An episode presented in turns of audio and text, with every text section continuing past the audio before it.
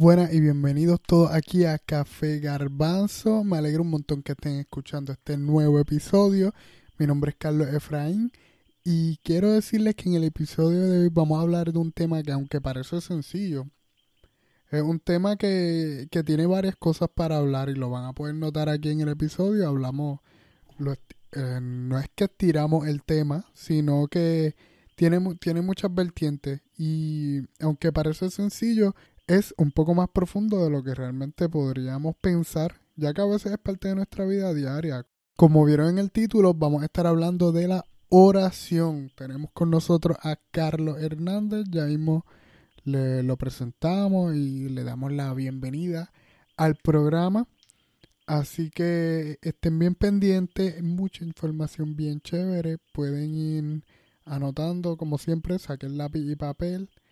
Este es un episodio de bendición. Es un episodio de bendición. Lo ha sido para mí y espero que lo sea para ustedes. Quiero hacer un anuncio a las personas que me siguen en las redes sociales como Instagram y Facebook como Café Garbanzo.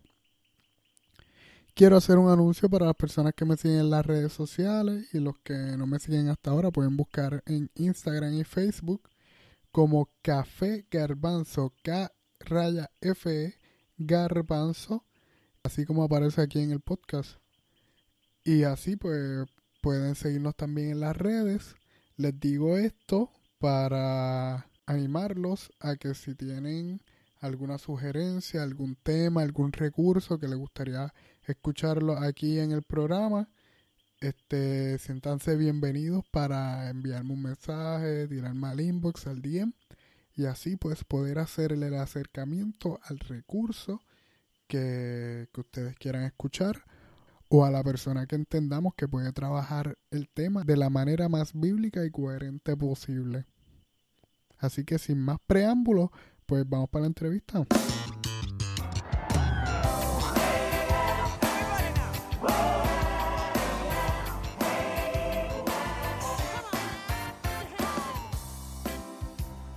Bueno, hoy aquí en Café Garbanzo tenemos a Carlos Hernández desde hace, hace tiempito nos conocemos, desde hace varios años nos conocemos. Y pues gracias a Dios lo tenemos aquí. Él no lo sabe, pero él es recurso oficial de Café Garbanzo. Él fue, él ha sido pionero dentro del ministerio, nos ayuda a escoger el nombre y toda la cosa. Así que Carlitos, ¿cómo estás? ¿Cómo te encuentras? ¿Cómo te ha ido? Muy bien, gracias a Dios, gracias por la invitación. Para mí un placer, ¿verdad? Este, poder colaborar siempre y cuando sea para compartir la palabra de Dios y para cosas positivas, pues estamos en la mejor disposición.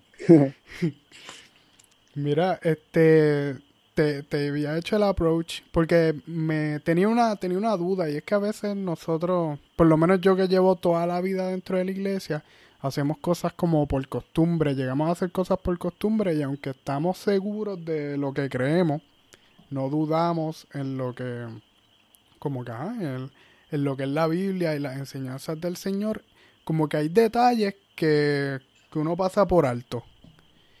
Y en este caso es la oración.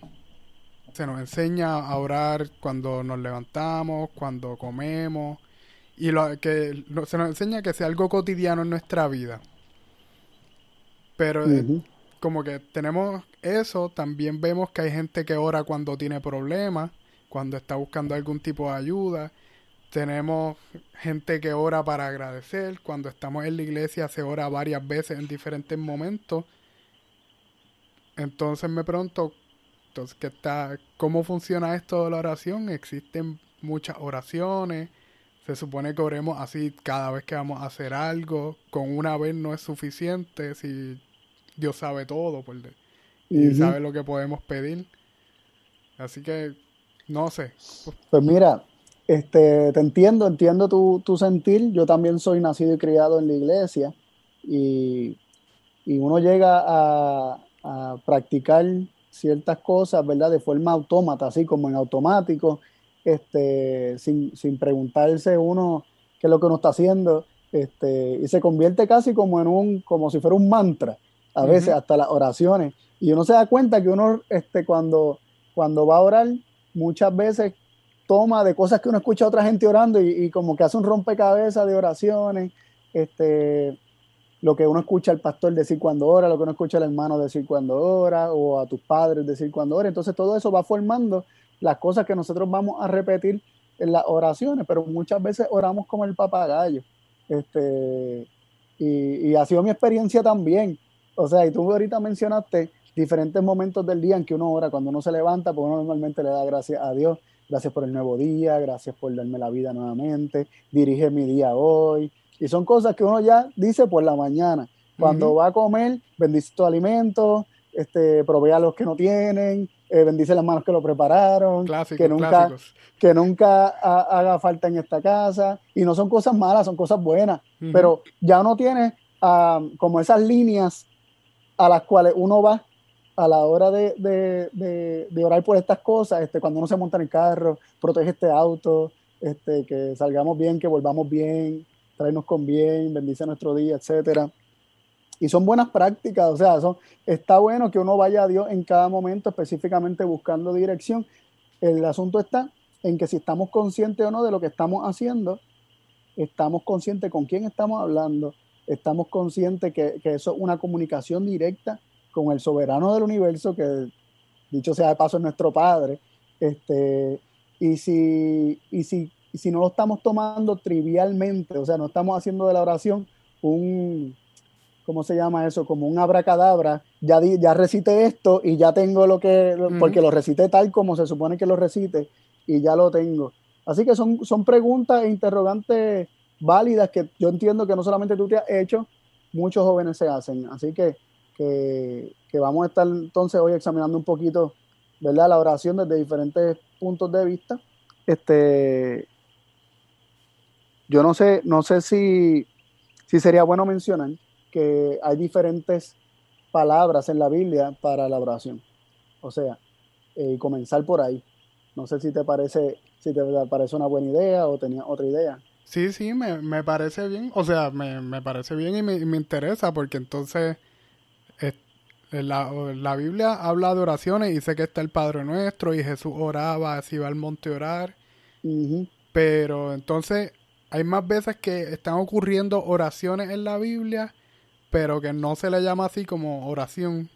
Sí, lo que pasa es que, mira, hay veces que, ¿verdad? El, hebreo tiene pues, una misma, podríamos decir, diferentes palabras para un que muchas veces se traducen como oración, este, pero pueden implicar muchas, muchas más cosas. Por ejemplo, está la palabra este, atar en, en, en hebreo, que significa exclusivamente, o casi exclusivamente rogar, pero un ruego si es a Dios, pues muchas veces se traduce como oración. Entonces, pero implica rogar y rogar es no solamente hablar con Dios, rogar es como, como, como pedir, ¿verdad? Con, mucho ímpetu, con mucho ímpetu, ¿verdad? con, con, como, como suplicar, implica como, como, como una pasión dentro del ser a la hora de, pedir las cosas. Así que está esa palabra que implica casi siempre exclusivamente eso, a veces puede ser que se traduzca como orar, pero implica una oración de ruego. Este, está también la palabra palabra. Un momento, un momento. entonces, en esa oración de ruego, podríamos decir que la oración que estaba haciendo Ana por, un hijo, por Samuel, eh, pues, cae dentro de ese tipo de oración.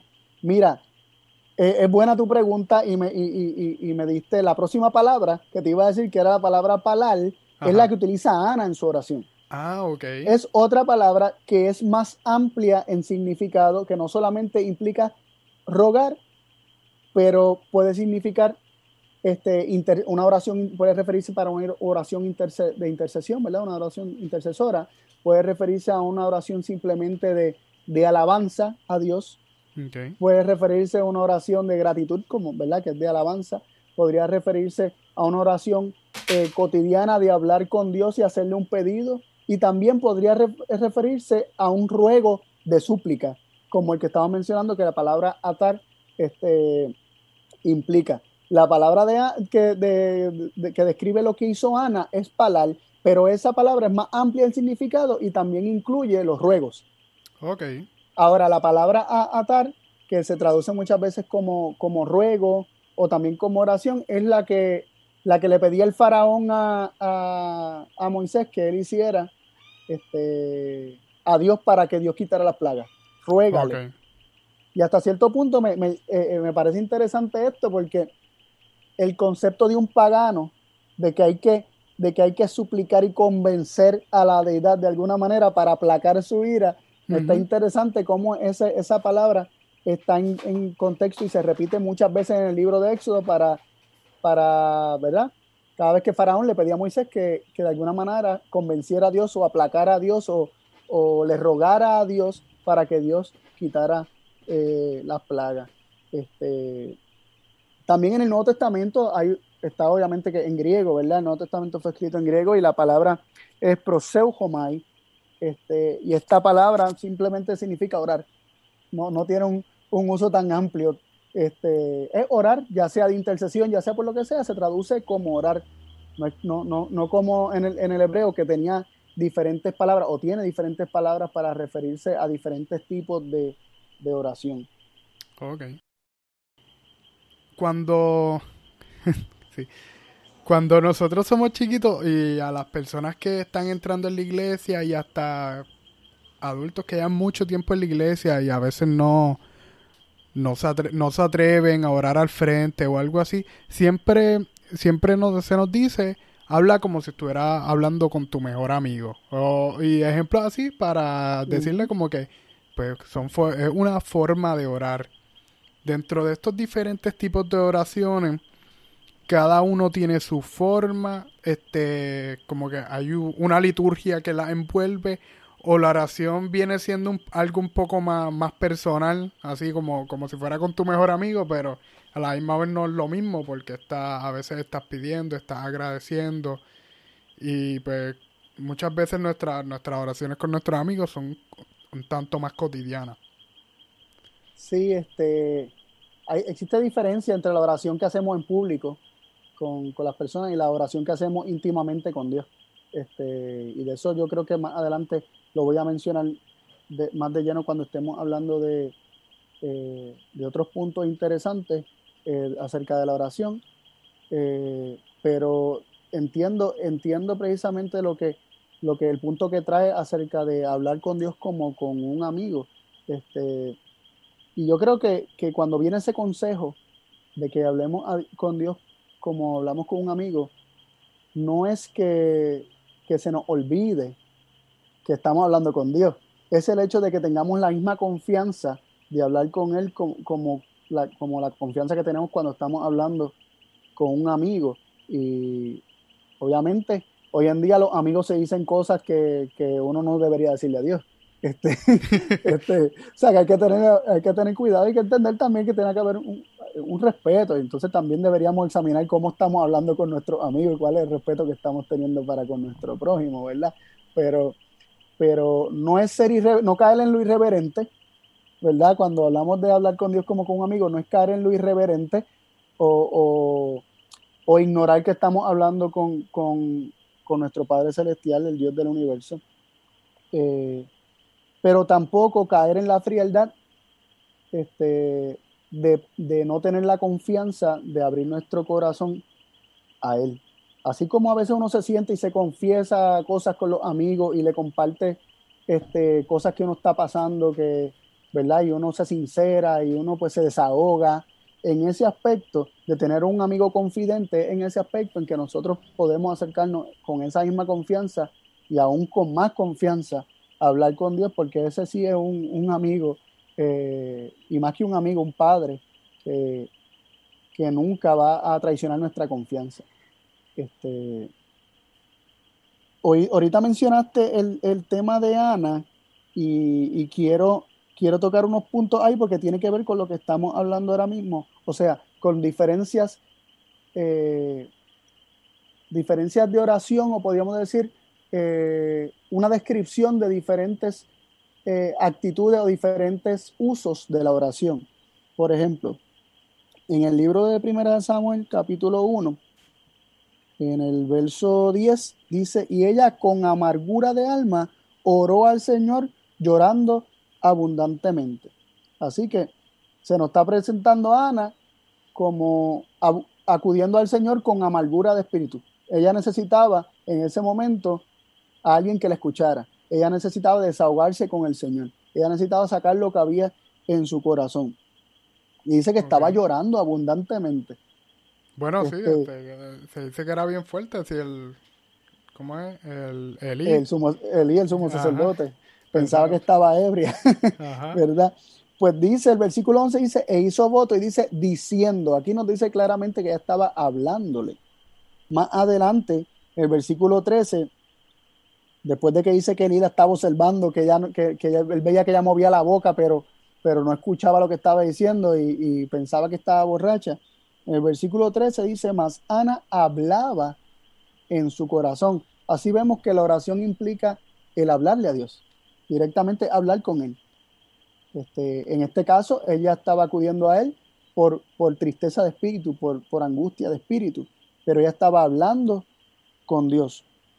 Y más adelante en el versículo 15, ella declara lo siguiente, ella dice a, a Elí, no, Señor mío, yo no soy una mujer con mas yo soy una mujer acongojada de espíritu, no he bebido vino ni sidra, sino que he derramado mi alma delante del Señor. Así que explicando o describiendo o definiendo la oración de Ana era no solamente hablar, era un poco más que eso, era derramar su alma delante del Señor. Esto implica abrir tu corazón, dejar salir lo que está ahí y notificarle a Dios lo que está ahí, aunque Dios como quiera lo sabe. ¿No? Este, más adelante ya dice, he hablado hasta ahora, de mi aflicción he hablado hasta ahora. He estado hablando de lo que me aflige, he estado hablando de aquello que me causa dolor.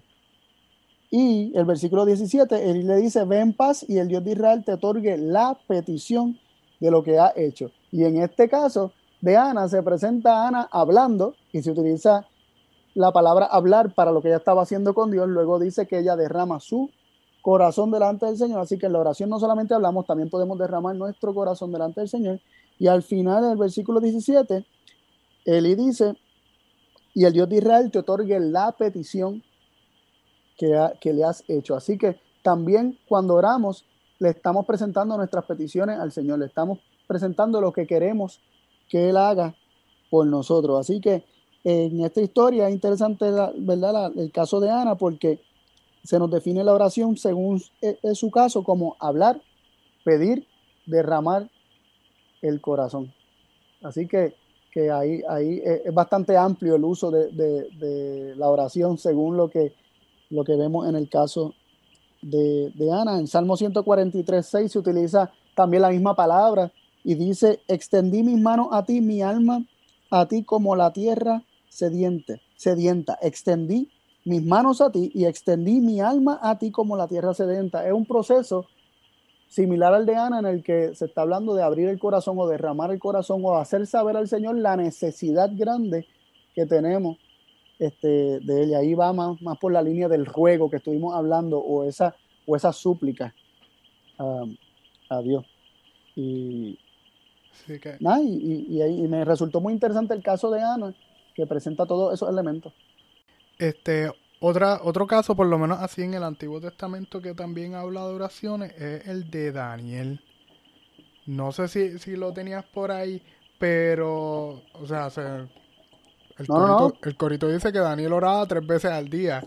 Así sí, eso, y eso es bien interesante. Mira, Daniel oraba tres veces al día y ya era una costumbre que él tenía, pero dos de esas veces no fue que él se inventó y se puso una alarmita para a esta hora yo quiero orar, sino que él oraba en la mañana, a la hora del sacrificio de la mañana, oraba al mediodía y oraba en el sacrificio de la tarde. De hecho, en momentos en que él estaba eh, orando en la oración de Daniel en el, en el, en el capítulo 9 de Daniel, que comienza una oración larga de intercesión, él está orando confesando su pecado y el de su pueblo, aunque de Daniel no se nos dice un pecado así en particular que le haya cometido, pero él se reconocía pecador y estaba confesando su pecado y el de su pueblo y dice que a la hora del sacrificio de la tarde fue que apareció Gabriel para darle la explicación este, sobre la visión de las 2300 tardes y mañanas que él todavía no había comprendido. Así que, que Dios había establecido una hora para los sacrificios matutinos y sacrificios vespertinos, y en esa misma hora era que Daniel oraba. Era una hora de reconocer las dádivas de Dios, de reconocer los dones de Dios, y era, una, y era un momento de presentar las peticiones al Señor. Y Daniel lo hacía mañana, tarde y al mediodía, tres veces al día. Y es interesante su ejemplo porque, aunque se nos dice que él fue fiel siempre en la oración, el libro de Daniel nos deja un ejemplo de lo que es una oración intercesora. Él está pidiendo por, por él, está pidiendo por su pueblo, está pidiendo hasta por las abominaciones que ha hecho su pueblo, tal vez de las cuales él no participó directamente, pero él se reconoce y se cuenta con lo suyo y no asume una actitud de que yo soy más santo que ellos, ayúdalos porque estos están más perdidos, sino que él se cuenta como, como igual de pecador que su pueblo y, y presenta su petición delante del Señor. Lo interesante es que Gabriel le dice que, desde el momento en que lo oró, o sea, desde antes de que lo orara, o sea, desde el momento que comenzó, antes que dijera las cosas, ya lo estaban siendo escuchado y él se le llama constantemente varón muy amado. Este, tu oración fue escuchada desde antes de. Lo que pasa es que pasó un tiempo y tuve que hacer otras cosas y ahora he llegado para hacerte saber. Este, así que eh, tiene muchos elementos interesantes con respecto a la oración el libro de Daniel. No lo tenía planificado, pero lo trajiste y, y es muy buen, es muy buen tema para discutir porque no solo Daniel oraba tres veces al día, lo hacía, dos de esas veces lo hacía en momentos en que Dios convocaba al pueblo para que fuera a él, para que pusiera su mente en Dios. Este, también eh, se le dice a, Daniel que era varón muy amado, se le dice que, que, ya se sabían sus peticiones y lo que él estaba rogando desde, desde, desde antes que terminara de decirlo, o sea, desde, desde antes de que terminara de orar, ya su oración había sido contestada, no solamente escuchada, sino contestada, y que también se nos dice que hay veces que, que aunque la respuesta está y Dios va a obrar, eh, es en el tiempo de Dios. O sea, hay muchos elementos que están ahí, ¿verdad? Y no nos queremos este, desparramar en un montón de, de, ramas, ¿verdad? De, de, un, del árbol, ¿verdad? El tema principal, no nos queremos irnos por los, por los ríos este, eh, tributarios, ¿verdad? por los ríos tributarios, pero, pero sí hay muchos elementos muy importantes ahí que, podríamos mencionar de esa historia. Mira, dentro, o sea, los mencionaste algo que tenía aquí anotado, este, y el hecho de, de la contestación de la, de la oración. Y, y, muchas veces, aunque también dentro de nos enseñan que, que sí, que el Señor ya conoce lo que está en nuestro corazón, el Señor sabe lo que nosotros queremos.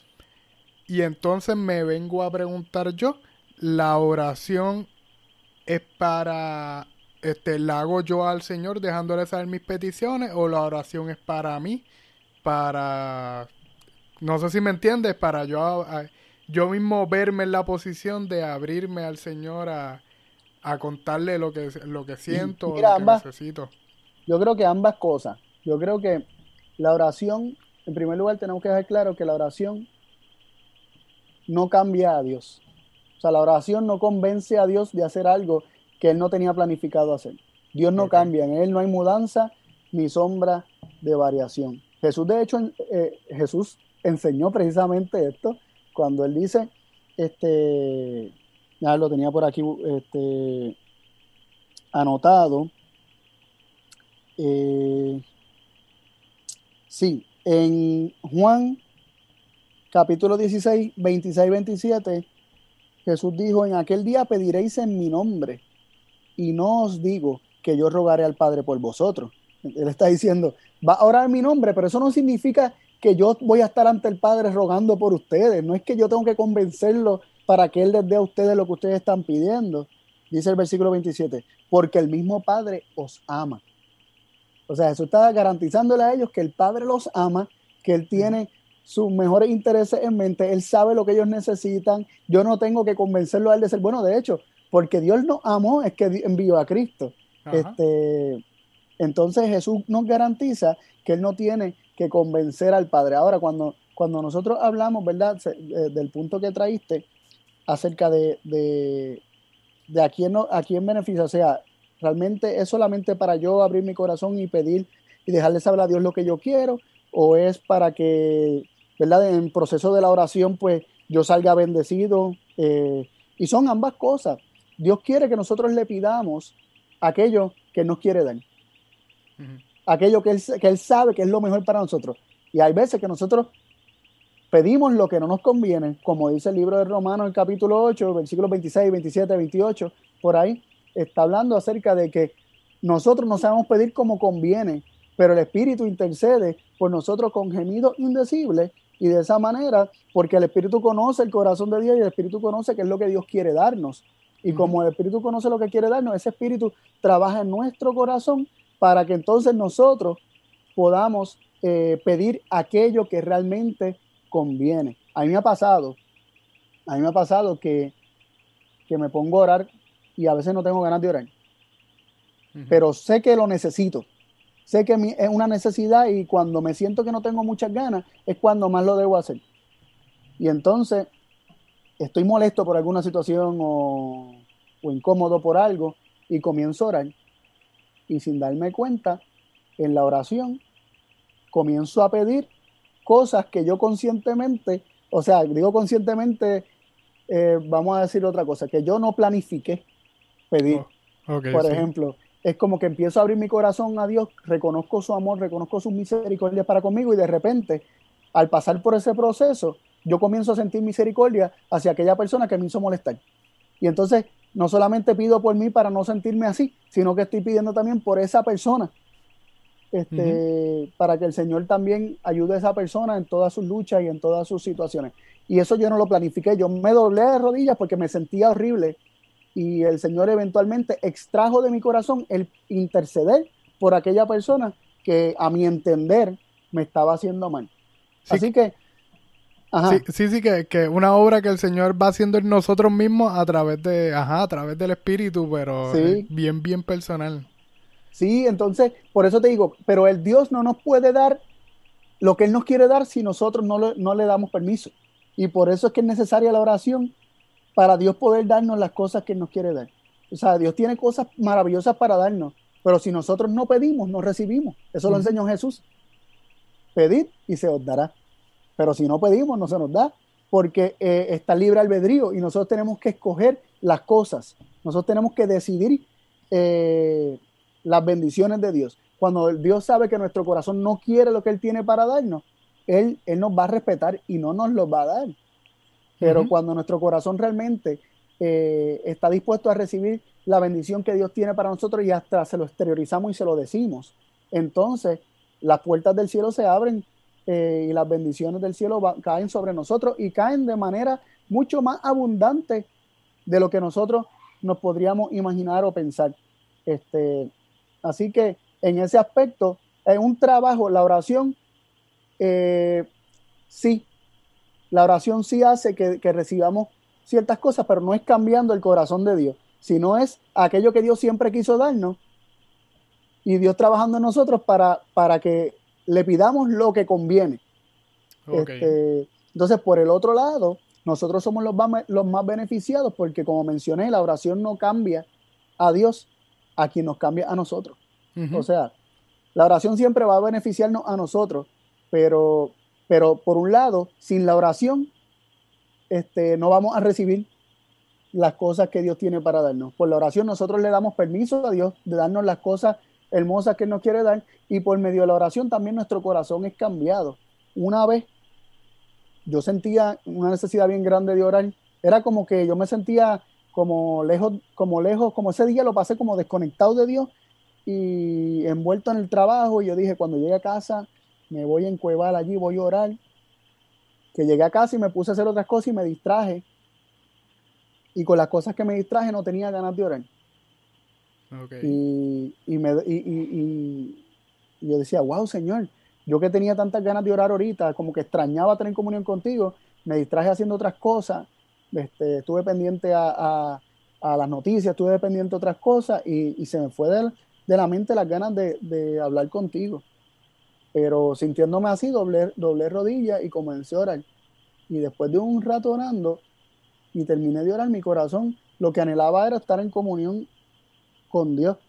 Entonces, de esa manera vemos que, que la oración sí cambia nuestro corazón. Mientras nosotros estamos en, contacto con Dios, reconociendo con quién estamos hablando, este, también eh, reflexionando sobre su amor por nosotros, teniendo claro todo eso, nuestro corazón comienza a, sensibilizarse un poco más y a querer estar en esa, en esa presencia y en esa comunión eh, constantemente. Ok, así que es por lo menos viéndolo así, bastante, es bien personal, bien tú a tú, la, como que el, acto de la oración y, dejar que, que el Espíritu Santo vaya trabajando en nosotros. Y esto me trae entonces a algo que mencionaste ahorita, y es la, oración en público.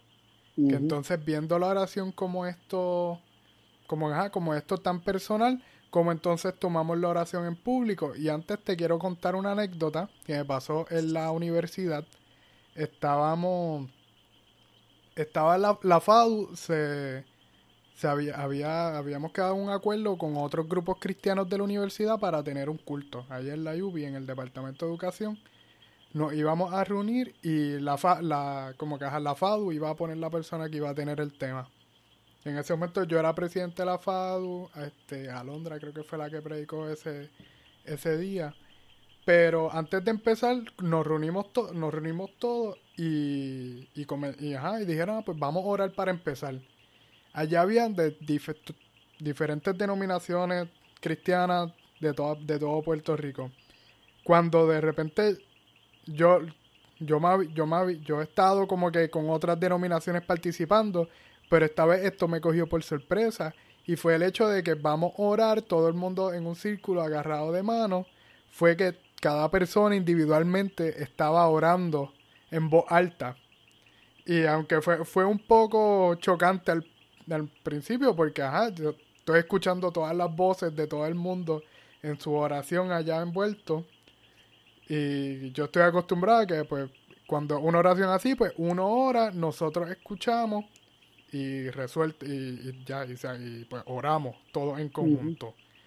Pero eso me llevó a pensar que muchas veces en las oraciones así grupales, nuestro, ajá, lo, lo personal, nuestro nuestra oración individual no está envuelta y como que nos quedamos pensando en lo que es la en lo que lo demás la otra persona está diciendo acertamos con un amén y sigue lo que está en no sé este no sé si es que ese es un, un approach a la oración de grupal o cómo más bien se supone que se trabaje. Mira este yo soy eh, a mí por lo menos me gustan eh, los cultos que sean ordenados.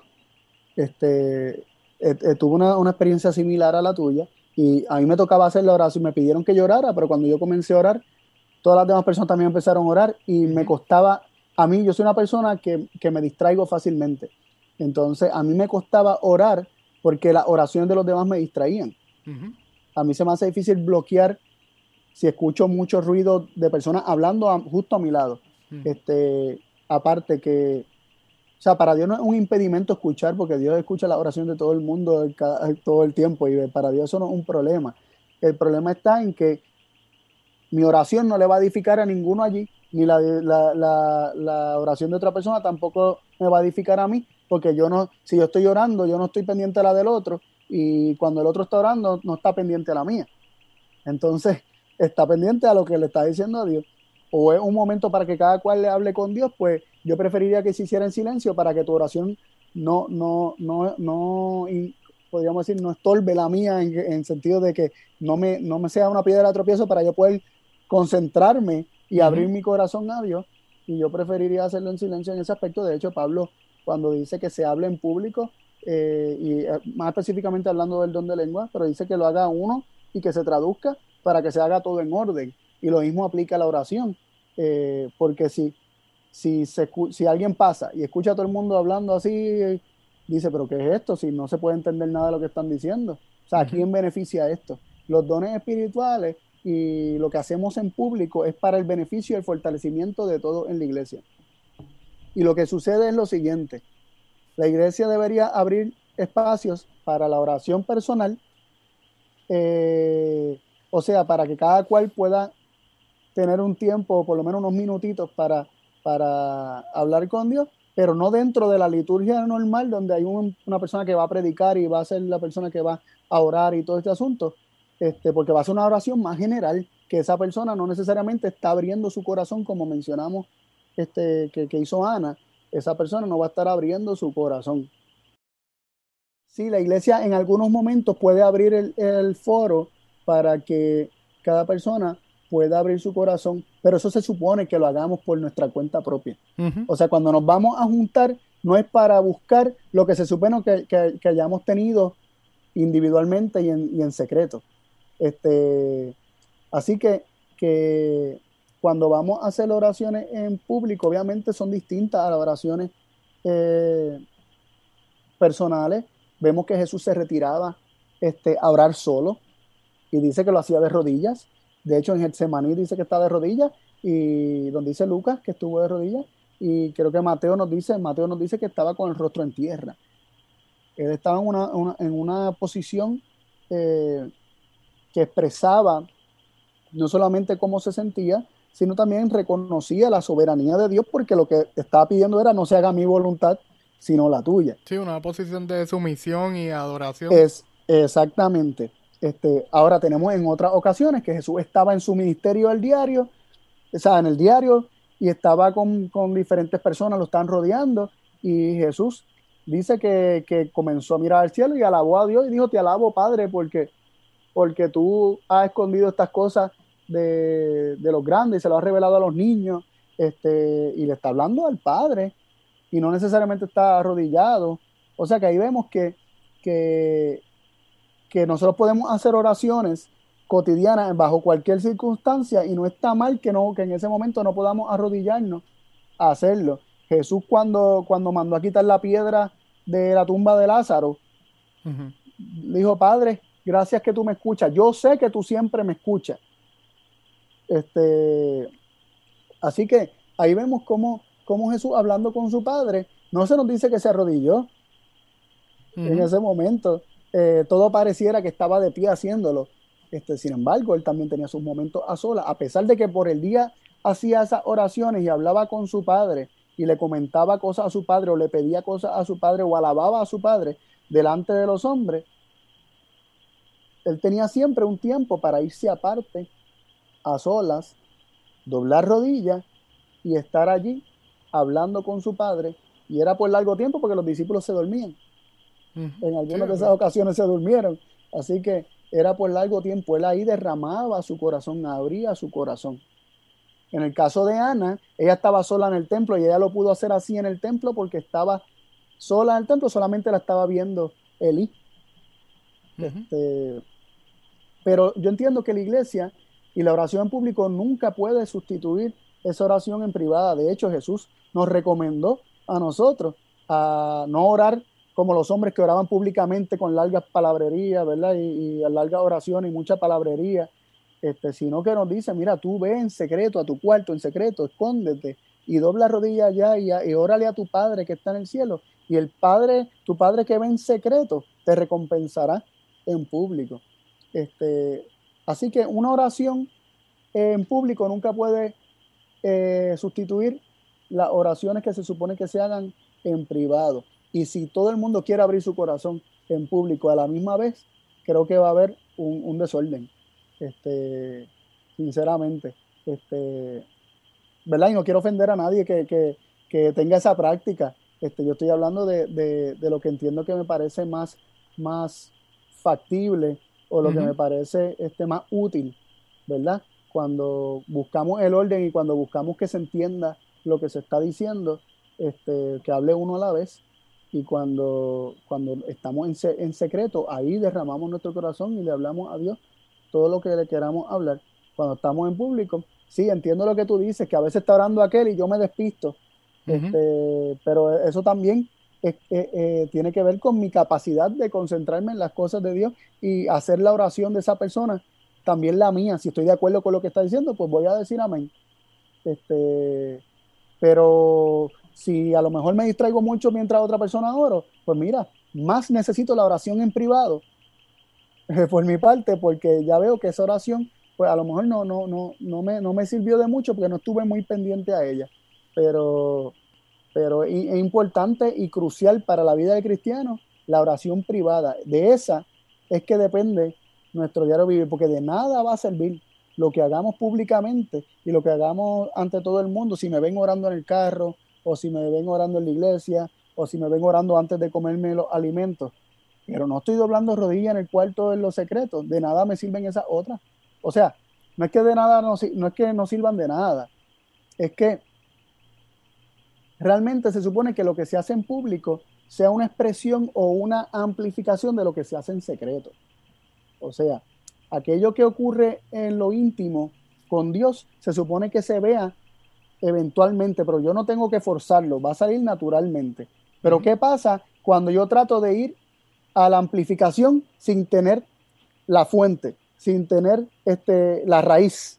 O sea, si yo trato de, de, dar fruto y soy rama, pero no pasé, ¿sabes? No, no, no, no, no paso por la raíz, este, no estoy conectado a la, a la raíz, este, de nada me va a servir. A eso es que me refiero. Este, y sí, una oración de Dios, sálvame, Dios, ayúdame en esto. Y Dios es tan compasivo que lo hace. Pero para tener una vida cristiana victoriosa, es necesaria la oración en secreto, porque de ahí es cuando realmente estamos abriendo nuestro corazón a Él. Ahí es que realmente estamos diciendo, quiero pasar tiempo contigo. Quiero este, tener tiempo a solas contigo. Quiero abrir mi corazón y también quiero que tú cambies mi corazón por medio de tu espíritu, pidiendo para mí aquello que tú estás más que deseoso de darme. Sí, sí, que la actitud de, como la, oración, en la, cuando Jesús da la, hace la parábola de la oración del, publicano, creo que es. Sí, el, publicano y, el fariseo. Ajá. Que cada, cada uno fue con, con una actitud diferente a la hora de presentarse al Señor que pues sí, que deberíamos ir así con, la humildad y con, la, con el corazón abierto. Y, sí, siempre, siempre. Sí, eso, eso me lleva entonces a lo que es la, la reverencia. No sé si hay, hay una tabla de cosas reverentes para hacer durante la oración y cosas irreverentes para hacer durante la oración. Creo que algo, algo legalista el, el, verlo así, pero, pero entonces, ¿cómo, ¿Cómo definimos lo que es reverencia en la oración? Pues mira, Jesús en su oración con su Padre lo hacía de rodillas. Este, también vemos que los apóstoles a través del libro de, de Hechos lo, lo, hicieron muchas veces de rodillas. Mira, te voy a decir algunas instancias, o sea, te voy a mencionar de Jesús. Eh, Jesús nos dijo, ¿verdad? Nos dice en Mateo 14, 23, se nos dice de Jesús, y despedía a la multitud, subió al monte apartado a orar. Y, y, y ese asunto de, ser, de, de, buscar lugar apartado para orar ya implica reverencia, porque este, cuando uno reverencia algo es que uno le, está dando un lugar importante, porque para nosotros es digno de admiración, es digno de, de respeto. Eh, así que el apartarse, el buscar estar a solas para que nada te distraiga, para hablar con tu padre, ya eso es un acto de reverencia. Y dice que Jesús apartado, subió al monte apartado a orar. También en Lucas 22, 41 nos dice que se apartó de ellos como a un tiro de piedra y puesto de rodillas oró. Y también dijo, Padre, ¿verdad? El versículo que le sigue dice, Padre, si quieres, pasa de, de, este vaso de mí, pero no se haga mi voluntad, sino la tuya. Cuando buscamos la voluntad de Dios, también estamos siendo reverentes. O sea, este, no solamente somos reverentes en lo externo, la reverencia es un principio muy interno. La reverencia es con qué actitud nos acercamos a Dios. Y obviamente se va a manifestar en si buscamos un lugar a solas para estar con Él, si nos, si nos postramos de rodillas en, manifestación de, ¿verdad? De, que, de actitud sumisa, podríamos decir. Este, Mateo 26, 39 también dice que Jesús se postró sobre su rostro. Pablo nos dice en Efesios 3, 14 que él dobla sus rodillas al Padre del Señor nuestro Jesús, el Cristo. O sea que Pablo dobla sus rodillas delante del Padre cuando va a orar delante del Padre. Este, también se nos dice que Esteban dice, y puesto de rodillas, clamó a gran voz, Señor, no le, impute, no le impute este pecado, y habiendo dicho esto, durmió en el Señor. Ahí él se puso de rodillas para clamar a Dios. Este, también Pedro, puesto de rodillas, oró, nos dice en Hechos 9:40. También se nos dice de Pablo que se puso de rodillas y oró con todos ellos. Y también se nos dice en Hechos 21.5 que, y cumplidos aquellos días, salimos acompañándonos todos con sus mujeres e hijos hasta fuera de la ciudad y puestos de rodillas en la ribera, oramos. Aún estaban en el río, en un lugar que no era como que un lugar muy formal, como podríamos decir, pero ellos tomaron aquel momento de la oración como algo este, muy sublime y doblaron sus rodillas. Así que la manera de, mostrar reverencia este, bíblicamente a la hora de orar, este, la forma predilecta, podríamos decir, es de rodillas. Pero hay ocasiones que tú vas en el carro, tú vas guiando y pues tú vas hablando con el Señor y no te, no te puedes arrodillar en ese momento en el carro. O estás trabajando en el eh, eh, ¿verdad? Estás trabajando haciendo muchas cosas y tu mente necesita al Señor o quieres decirle algo a Dios, pues tú lo vas a hacer sin tener que irte de rodillas. Este, y aquí vemos un patrón que es apartarse, es como que retirarse, eh, buscar, no, no distraerse. Y ahí viene otro punto que es lo que hemos crecido, que tiene que ver con si cerramos los ojos o no. Cerramos sí, Eso es verdad. ¿Verdad? Porque, porque en dónde dice que tenemos que cerrar los ojos. Bueno, la Biblia no lo dice. Ahora, yo necesito hacerlo porque si no me distraigo. Ajá. Yo, en lo personal me distraigo. Hay gente que me dice, no, que si yo cierro los ojos, pego a ver cositas en mi mente o lo que sea y, prefiero abrirlo. Mira, en ocasiones Jesús lo abría. Eh, de hecho, dice que mirando al cielo en, en Juan 17, la oración de Jesús, dice que, mirando al cielo, hacia, hacia donde él buscaba la presencia de su padre, comenzó a hablarle a su padre, mirando al cielo. Pero yo soy tan distraído que yo necesito cerrarlo, porque de momento veo una nubecita muy linda y me quedo mirando la nubecita. Ajá, y, se, este, le va la oración de la mente a uno. Exactamente, y, de repente, de repente me distraje de lo que realmente debería yo estar haciendo, que es hablando con mi padre. Así que cuando nosotros hablamos de reverencia en la oración, es buscar separar espacio para, para, para, nuestro Padre que es tan importante o debería ser tan importante para nosotros. De esa manera estamos mostrando reverencia, el apartarnos, buscar un espacio, no solamente un lugar retirado, sino también un tiempo a solas con Él. También manifestamos, vimos que se manifiesta de rodillas, este, mayormente. Este, eso no implica, como mencionamos, que no se puede este, hacer ninguna oración de pie, no estamos diciendo eso, pero cuando se está buscando eh, tener tiempo con Dios y presentar y abrir nuestro corazón a Él y, mostrar reverencia en la oración, pues estas son formas de hacerlo, separando un, espacio, tiempo de calidad con Él, de rodillas si es posible y si nuestro cuerpo nos lo permite. Este, y lo más importante, un corazón que, sea, que, que, sea sumiso, o sea, un corazón que también se arrodille, un corazón que también se postre y que, y que diga, como Cristo dijo de rodillas, no se haga mi voluntad, sino la tuya, porque eso es su misión, el no querer hacer nuestra voluntad, sino la de Dios. Este, ah, hemos hablado varias cosas ya de la oración y me gustaría, montón, antes de, quisiera tocar entonces lo que, porque Jesús, Jesús de una oración modelo, que, que, es el Padre Nuestro.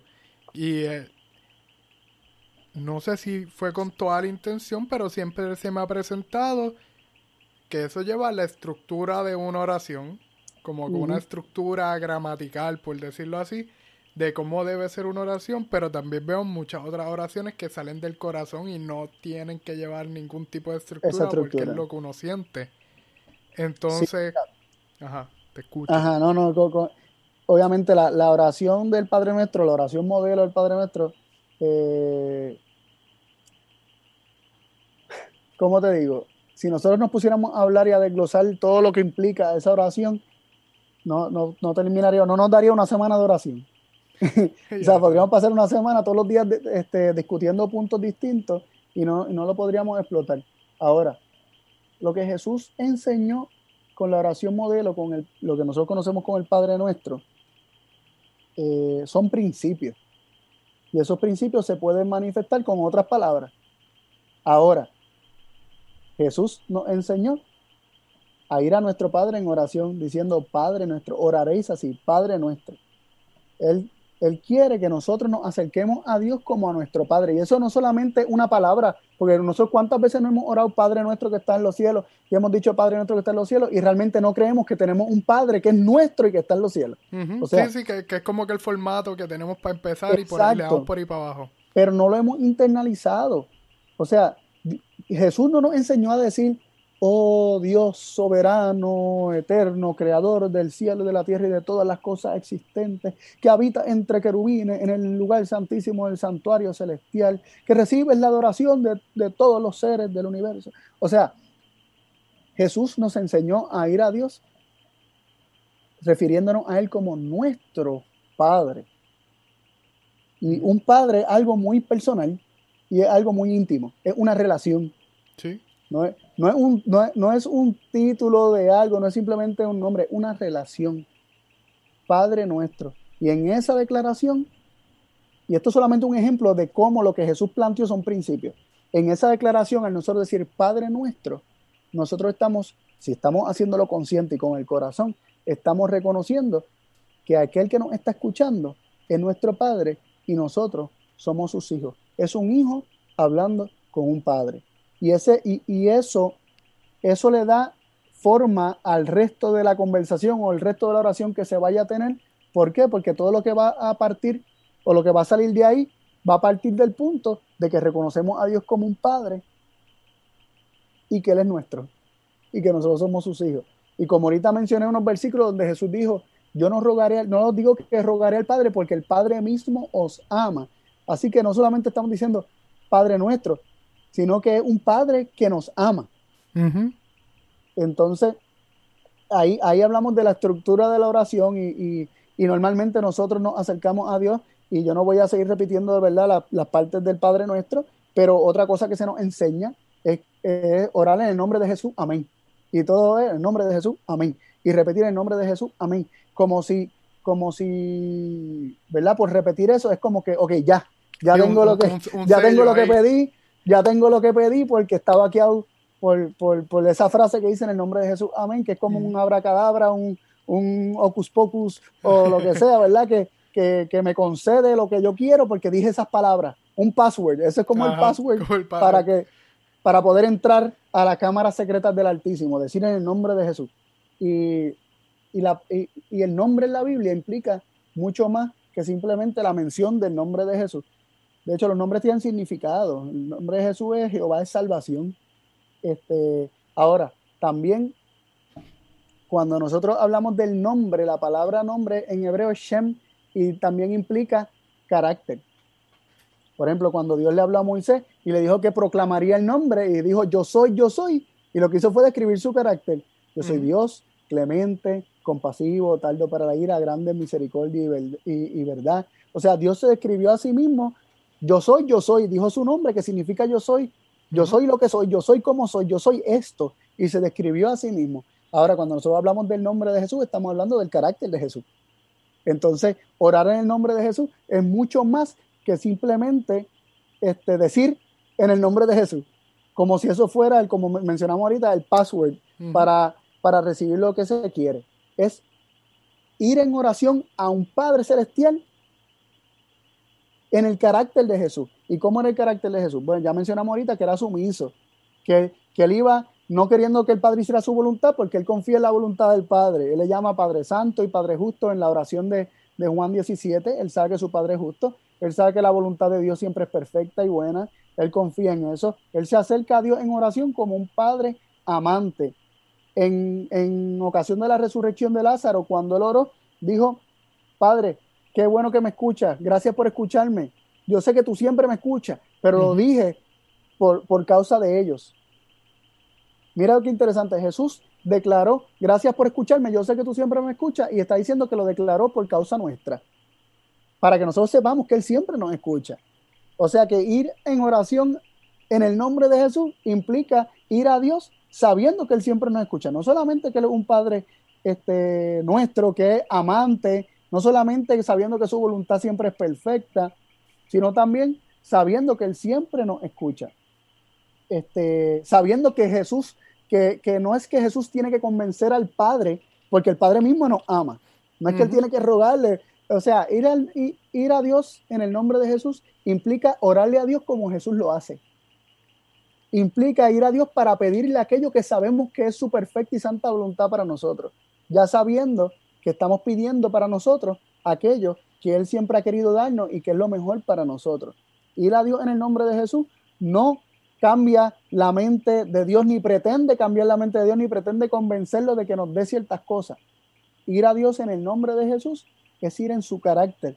Y en su carácter, pues ya hemos mencionado varios puntos que son muy, muy, muy interesantes, pero que, que, son, son buenos para que reflexionemos en ellos, porque no es simplemente repetir en el nombre de Jesús, es ir en el espíritu de Jesús, es ir con, con la mente de Cristo, es confiar en Dios como Cristo confiaba, es ir en la fe de Jesús. Y me viene a la mente una ocasión en la cruz que se describe en el Salmo 22. El Salmo 22 es un salmo mesiánico y, en este salmo se describen las agonías del corazón de Cristo en la cruz. Y nosotros sabemos que, ¿verdad? que Jesús se sintió desamparado y el Salmo 22, el versículo 1 comienza, Dios mío, Dios mío, ¿por qué me has desamparado?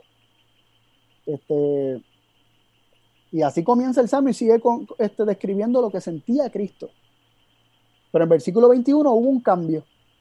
En el versículo 21, Cristo dice, me has escuchado. Y algunas versiones no lo ponen así. Algunas versiones dicen, me has respondido. este, literalmente significa, me has mirado. En el hebreo la palabra dice, me miraste. Y eso se confirma con el versículo 24 que dice que porque tú, alabando a Dios, porque de ahí en adelante ya no hay más quejas, en el Salmo 22 del, del versículo 21 en adelante ya no hay más quejas, de ahí cuando él dice, me has escuchado, o más bien dice, me has mirado, lo que hay es alabanza, reconociendo que su padre siempre lo escuchó, que su padre siempre lo estuvo mirando. Y en el versículo 24 lo confirma diciendo, este, porque tú no tornaste tu rostro del menostoroso, del pobre, del desamparado, sino que que estuviste atento cuando clamó a ti. Entonces, cuando, cuando Jesús revela, cuando se nos revela esto acerca de la experiencia de Jesús en el Calvario, vemos que aunque Jesús se sintió desamparado, aunque Jesús sentía que Dios no lo escuchaba, aunque eso era lo que Jesús sentía, él decidió creer en, en, la revelación del amor que él había recibido ya de su padre y decidió creer que su padre siempre lo escuchaba. Así que ir a Dios en el nombre de Jesús. Ir a Dios en oración en el nombre de Jesús implica también saber que aunque no sintamos nada, podemos tener la seguridad de que Él siempre nos mira, Él siempre nos escucha. No importa que nos sintamos el peor de los pecadores, porque Jesús en ese momento se sentía como gusano, pero podemos ir a Dios sabiendo que Él siempre nos escucha. Y todo eso, reconociendo a Dios como Padre, reconociendo que es un Padre amante, que Él mismo nos ama, que no hay que convencerlo por, para darnos, porque Él es el Padre de las luces que toda buena dádiva desciende de él, como nos dice Santiago 1.17, reconociendo que, que, su voluntad es santa y perfecta, él quiere lo mejor para nosotros, este, reconociendo que aunque no lo sintamos, él está ahí pendiente a nosotros. Este, eso, ir a Dios en el nombre de Jesús. O algunas, algunos de los puntos, porque podría implicar mucho más que, que lo que hemos mencionado, pero eso resumiendo básicamente este, lo que ir a Dios en el nombre de Jesús. Así que yo espero que, ¿verdad? Que con este conversatorio nosotros como que reflexionemos un poquito más en cuanto a, a nuestras oraciones, si son papagayos o realmente estamos abriendo nuestro corazón. Si realmente estamos teniendo el Espíritu de Jesús, si estamos yendo a Dios como un padre, como un hijo se acercaría a un padre sabiendo que su padre lo ama y que tiene buenas dádivas para dar. Si estamos yendo en el nombre de Jesús, este, según todo lo que acabamos de describir. Y yo entiendo que nuestra vida espiritual puede beneficiarse si nosotros estamos conscientes de estas cosas cada vez que vamos a orar. Sí, que, que, que, es como que ir nosotros mismos más, más allá de, de lo que a lo que quizás estamos acostumbrados de orar por orar, sino que pues entendiendo lo que hacemos, este, siendo, siendo conscientes de qué pedimos y a quién estamos pidiendo. Y, sí. Mira, te iba a hacer esta pregunta. ¿Acaso tú alguna vez le has pedido a Dios, o sea, cuando vas en oración, le has pedido a Dios alguna vez que, mira, yo no sé qué pedirte, ponme, ponme tú en mi corazón qué te debo pedir? Pocas veces lo hacemos, o sea, este, o, nunca, o, sea, casi siempre llevamos con una lista de lo que queremos. Pero la Biblia nos enseña, ahorita lo vimos, que, que nosotros no sabemos qué pedir, lo que conviene no sabemos. Pero entonces, pidámosle a Dios, cuando vayamos en oración, también pongamos ese ejercicio en práctica, vamos a pedirle a Dios, vamos a permanecer en silencio y vamos a pedirle a Dios que Él ponga en nuestro corazón el pedir aquellas cosas que convienen, aquellos que realmente Él quiere que estemos presentando, este, por las personas que Él quiere que intercedamos. Sí, sí. Eh, sí, que, a veces uno está orando y, y, se, y se sale de la lista habitual que tú contra. Pues, ¿Cómo fue? Me vino esto a la mente, Señor, cuídalo, allá donde quiera que esté. Que, que, que, que, que e, ese, eso mismo del Señor trabajando en nosotros. y, que, y que la oración no sea como, como algo tedioso o simplemente un ejercicio espiritual que tengo que cumplir para ser un buen cristiano. Que la oración realmente sea una conversación, un abrir tu corazón, un desahogarte con tu Padre Celestial. Este, también el permitirle que por medio de su espíritu, Él ponga en tu corazón las, cosas que Él quiere darte para que tú las pidas y las puedas recibir. O sea, que sea realmente una relación y no un tecnicismo más dentro de la vida cristiana, como que un... Sí, como un ritual que... Un ritual, exacto. Exacto, que no sea un ritual más, que realmente sea una relación. y, de esa manera yo creo que vamos a estar orando o hablando con Dios como lo hacía Jesús. Que es nuestro ejemplo perfecto, ¿no? claro está.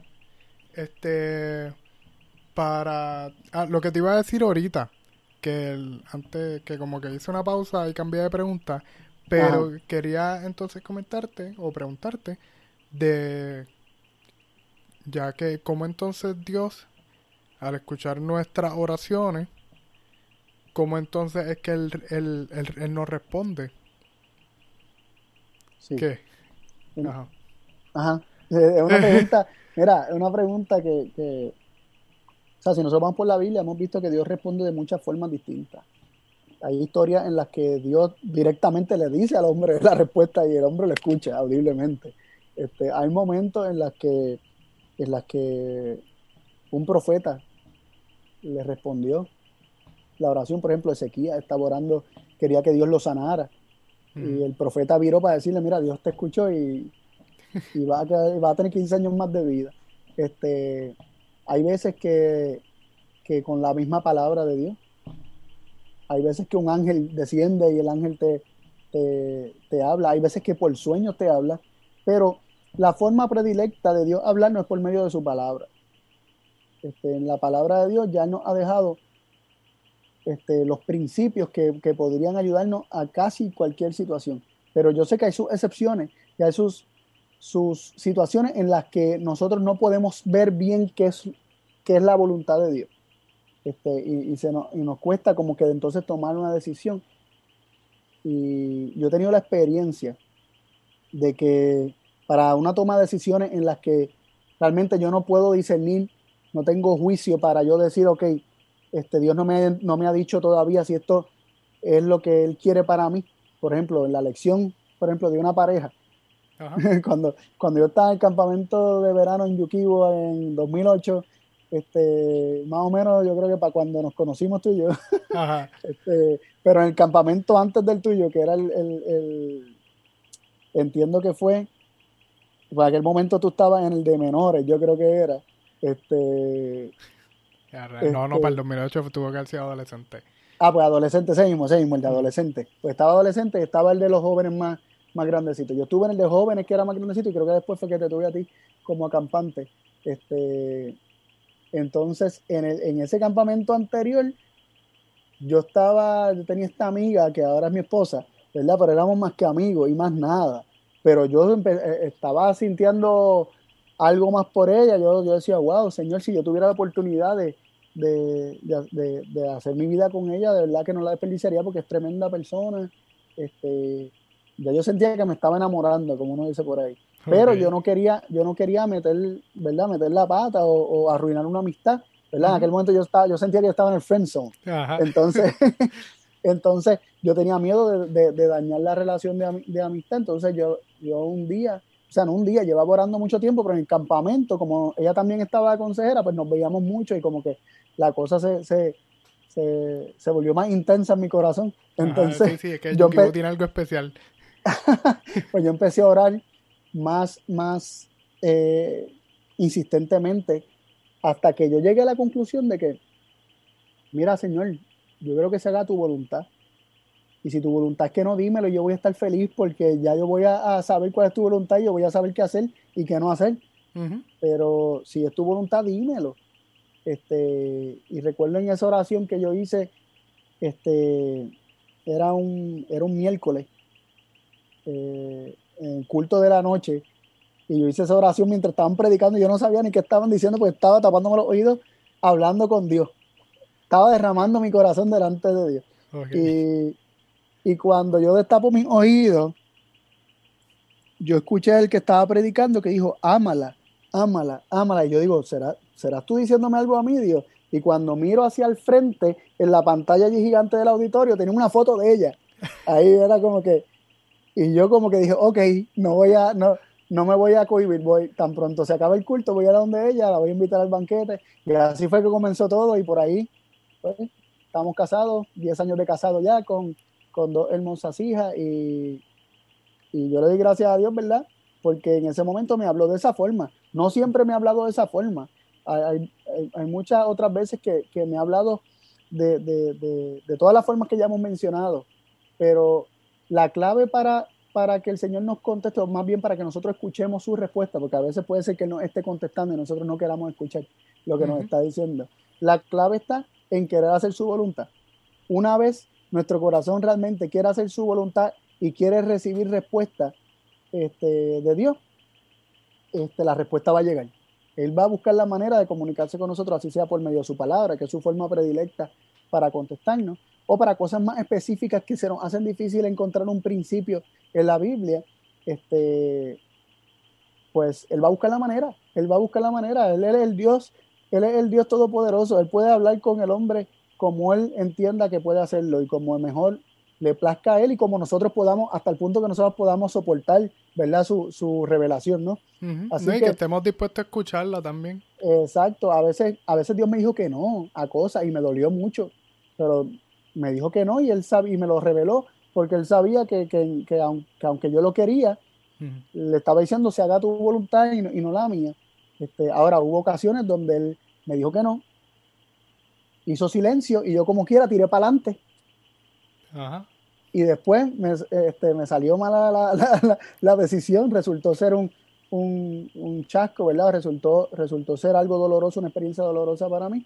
Y es por, porque no fui paciente a escuchar la voz de Dios, o realmente mi corazón no quería escuchar lo que él tenía para decirme, más bien yo quería que él me dijera lo que yo quería que él me dijera.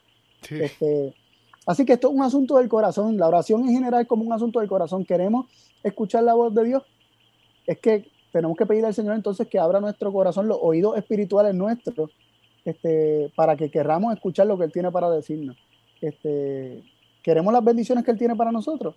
Pues mira, seamos sinceros con nosotros mismos y, dejamos de estar pensando que tenemos que convencer a Dios para que nos dé lo que queremos. Hay veces que Él nos deja y, ok, yo voy a dejar que tú tires para adelante con eso, después la cosa no sale bien, pero no, no le echemos la culpa a Dios. Fuimos nosotros los desesperados que queríamos eso. Este, Dios, Dios, Dios trabaja con nosotros según nosotros se lo permitimos. Y, y Él nos va dando las bendiciones según nosotros se las vamos pidiendo y les vamos y vamos consintiendo en que eso es lo que queremos, que su perfecta y santa voluntad es lo mejor para nosotros.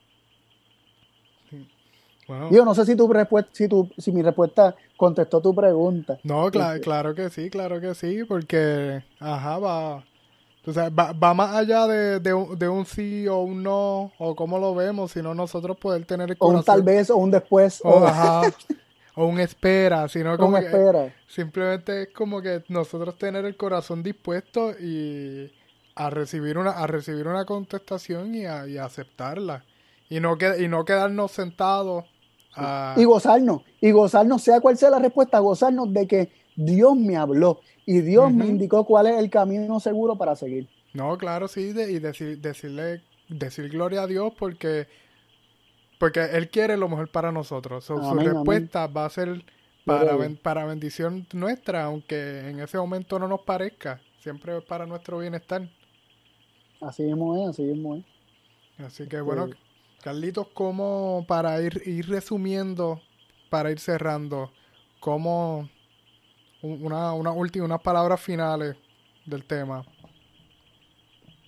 Este, mira, si resumimos todos los puntos en, en, una o, dos oraciones, yo te diría que, que la, la Biblia nos revela, y específicamente Jesús nos revela, que la oración es el medio por el cual nos comunicamos con nuestro Padre Celestial, es el medio por el cual le abrimos nuestro corazón y en el proceso nuestro corazón es, nuestro corazón es transformado. Este, reconocemos la soberanía y, la perfecta y santa voluntad de Dios y en una actitud semejante a la de Cristo o igual que la de Cristo, en el nombre de Jesús, eh, podemos tener la seguridad de que todo lo cuanto pedimos, el Señor no solamente lo escucha, sino que nos ha de contestar y nos ha de dar este, todas esas peticiones porque vamos a estar pidiendo como conviene, vamos a estar pidiendo que se haga su voluntad. Así que yo los exhorto a que este, cuando oren o cuando oremos, ¿verdad? Y me, incluyo, eh, hagamos una buena costumbre el estar consciente de lo que estamos diciendo, el estar consciente de con quién estamos hablando, el estar consciente que vamos en el nombre de Jesús ante nuestro Padre Celestial y, que Él mismo nos ama. Si tenemos eso claro, que nuestro Padre es nuestro y que Él nos ama, este, el proceso por el cual abrimos nuestro corazón a Él y vamos a aceptar su perfecta y santa voluntad para nuestra vida, que va a ser uno natural, ese proceso va a ser bien natural y vamos a recibir la respuesta este, que van a ser lo mejor para nosotros y vamos a, como tú mencionaste ahora, a darle la gloria a Dios, a glorificar su nombre, vamos a, a gozarnos porque mi padre me ama y yo la amo a él, como dice el corito. Así muy.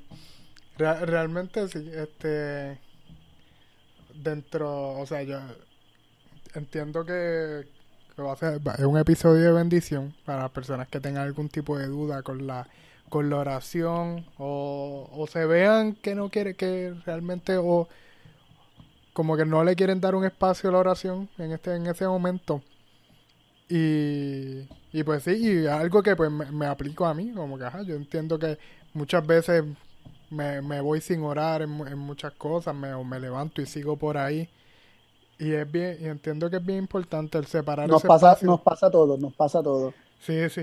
Eh, que, para mí también es de bendición repasar estas cosas porque este uno, uno las conoce en teoría y, y entonces uno está consciente de la, la, bendición que uno se pierde cuando uno, por la prisa, por el, por el ajoro, uno le da poca importancia a algo, una herramienta tan importante como la oración.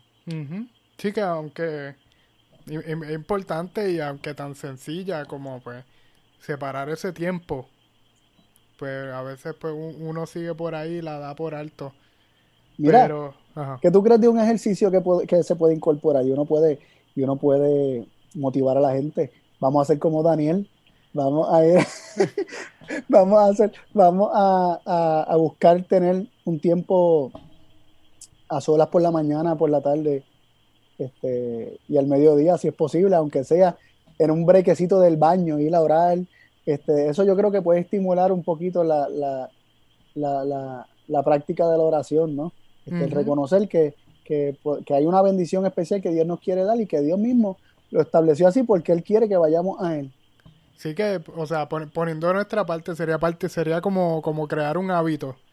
Exactamente. Yo, tú sabes, sinceramente, yo tengo alarmas para orar en cuanto a eso. Alarmas durante el día. Yo tengo alarma a la hora de, del sacrificio de la mañana, que era entre, la, entre las 8 y las 9 de la mañana, yo tengo una alarma este, que me acuerda que es la hora de la oración. De hecho, Jesús fue crucificado a esa hora y Jesús murió a la hora del sacrificio de la tarde. Este, Sí, que ya el Señor había establecido eso como con unos tiempos en específico. Sí, sí, exactamente. Y, entonces eh, tengo otra alarma para la hora del sacrificio de la tarde y yo a esas dos horas, este, cada vez que me suena la alarma me acuerdo y lo que sea que estoy haciendo trato de, ok, tengo que sacar unos minutitos para esto y, y, paro, lo que sea, y ok, vamos de rodillas, o si estoy con gente, digo, vamos a orar, tienen peticiones. Si estoy solo, pues lo hago por mi cuenta. Este, y he tenido la experiencia de que hay personas que dicen, ¿qué es eso? Eso es más raro. Y yo le digo, mira, no, esto está en la Biblia, Daniel lo hacía, tres veces oraba Daniel el día. Pues era por la mañana y por la tarde y la del mediodía. Y entonces estas personas como que, ay, eso está chévere y se han, se han motivado también a, a incluirlo en su, en su devoción personal o sea, más allá de que tú te levantes a las 6 de la mañana o a las 5 de la mañana y ores a esa hora y tengas tu comunión con el Señor, eh, el, orar a esa hora a mí me ha servido como para recordar el sacrificio de Cristo. Es como que gracias por darnos a Jesús, ayúdame a no crucificarlo una y otra vez, estar consciente que es bien fácil crucificarlo nuevamente, como menciona la Biblia, y, y ha sido un ejercicio bastante interesante, bastante interesante, ha tenido este, mucha bendición para mí y mi familia, así que también lo, lo, lo, comparto para que si alguien lo quisiera incorporar en su, en su, en su vida, que le, sea de bendición. Está, está, bien chévere porque ah, uno se, se olvida de todo y sigue si trabajando o estudiando o haciendo qué sé ni qué cosa y se olvida a veces de, de concentrarte, de concentrarse en Jesús y esa devoción pero entonces, Carlitos, cuéntanos, ¿tienes redes? Este, Facebook, Instagram, canal pues de YouTube. Mira, este, en Facebook estoy con, con mi nombre, Carlos A. Hernández Torres. Eh, tenemos, transmitimos todos los sábados a las ocho y media de la mañana. Tenemos este Facebook Lives donde oramos y compartimos la palabra. Este, pueden buscarlo Carlos A. Hernández Torres. Este, y la foto de perfil es una foto de mi boda con mi esposa. Así que, este, pero también tenemos, eh, administramos algunas páginas, ¿verdad? Este, tenemos eh, un canal de YouTube que se llama que te conozcan.org. Bueno, ese es el website, ¿verdad? Pero que te conozcan es el, nombre de la página de YouTube. Este, es compartida con un amigo. Este, así que hay temas tanto de ese amigo y, y temas míos. Este, y también tenemos un canal que, aunque está un poquito en desuso, pero hay bastantes recursos ahí, que se llama Maranata Media Latinoamérica en YouTube, el canal. Y también hay una página de Facebook que se llama Maranata Media Latinoamérica, este, que ahí también se comparte el mismo material que yo comparto personal, pues también lo, lo paso por ahí. Ahí hay recursos, ¿verdad? Hay libros, hay este, ¿verdad? Este, recursos, de, todo tipo de recursos para el cristiano, ¿verdad? Para leer, para, para escuchar sermones, etcétera. Eh, y también hay una página de internet que se llama eh, maranatamedia.com o .net, cualquiera de las dos puede ser que la consigan. O sea, el, .com te redirige al .net. Este, así que también podrían ir a esa página donde hay muchos muchos recursos también este, para, el, para el estudio de la palabra de Dios. Así que este, bienvenidos sean a compartir con nosotros los Facebook Lives los sábados en la mañana a las ocho y media. Y nada, este, que sea de bendición las páginas y los canales. Sí, sí, eso son herramientas que están ahí para, para, para la, gente que, quiera accesarla y quiera buscar y aprender un poquito más. Así que bueno, Carlito, en verdad muchas gracias. Gracias por estar aquí, por, este, por la conversación de hoy, que fue bien amena. Un, placer, un placer, a la orden siempre. Y una bendición, ¿verdad? Saludos a todos y bendiciones para, para todos aquellos que, han de escuchar el, podcast. Este, así que pues, pues nada, pues quedamos para algún, una próxima vez, ¿verdad? Este, Seguro que sí, siempre disponible. Ah, pues, bueno, pues muchas gracias y nos veremos en un próximo episodio. Bendiciones, papá.